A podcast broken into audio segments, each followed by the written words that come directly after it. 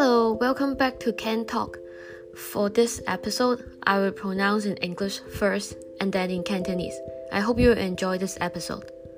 Hello，欢迎收听讲广讲讲呢一集，我会先讲英文，然之后讲广东话。希望你中意呢一集。Diplomatic language 社交语言。Thank you as in someone helped you something。唔该。Thank you as in someone giving you a gift。多谢。Excuse me，唔好意思。Sorry，对唔住。Please，唔该。You're welcome，唔使客气。